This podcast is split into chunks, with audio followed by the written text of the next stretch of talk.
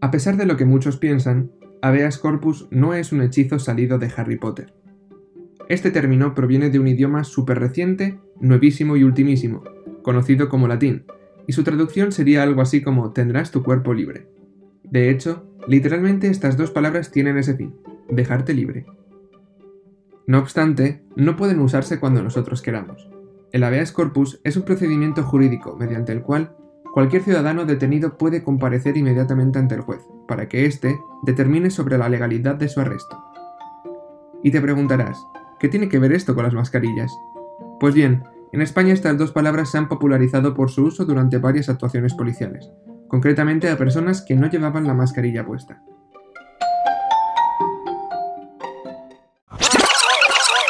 Está firmado por mí. No, señora. Esta Está firma de aquí detrás no es la misma que tiene usted en el DNI. Y el DNI está caducado. Pues y a mí- Sí, eso por a mí no me dice Por nada. lo tanto, Eso a mí no me y dice ese, nada. ese Por DNI tanto, no se, de ese DNI no. Vale, vale, habeas corpus. Ya. Habeas Sí, corpus. Habeas corpus. Habeas corpus. ¿Nos hemos vuelto locos o qué?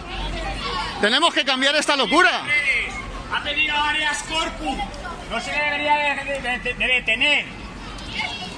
¿Qué No es, ha, tenido ningún, no ha hecho ningún delito. qué es el habeas corpus? Explícalo para la gente que lo voy a subir a internet esto, que me parece increíble. Eh, áreas corpus sería como que se que lo avala los derechos humanos de la quinta enmienda. Es que, de verdad.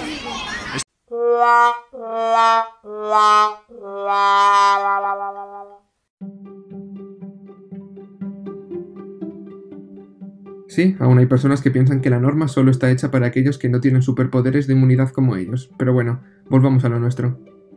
El habeas corpus es un derecho que en nuestro país está recogido en la Constitución, concretamente en el artículo 17.4 y regulado por la Ley Orgánica 6-1984. Solo he dicho esto para sentirme como los abogados de las pelis, aunque siendo sincero, no me ha quedado tan bien. En fin, sigamos.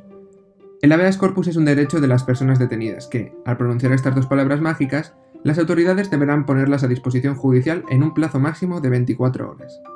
El juez decidirá si archivar la petición si no cumple las condiciones dispuestas en la ley de habeas corpus, o bien procesarla para tomar una decisión sobre la legalidad del arresto. Aunque también hay algo que dejar claro. No todas las detenciones son ilegales ni cumplen las condiciones necesarias para pedir un habeas corpus. Pongamos un ejemplo.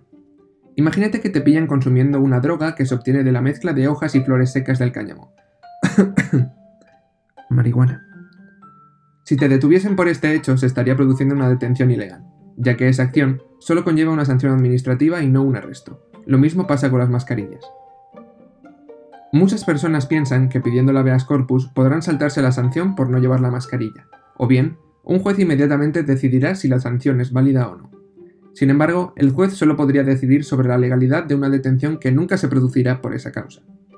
De hecho, la mayoría de personas que hemos visto en los medios simplemente se les trasladaba a comisaría para su identificación o bien eran detenidas por resistencia a la autoridad.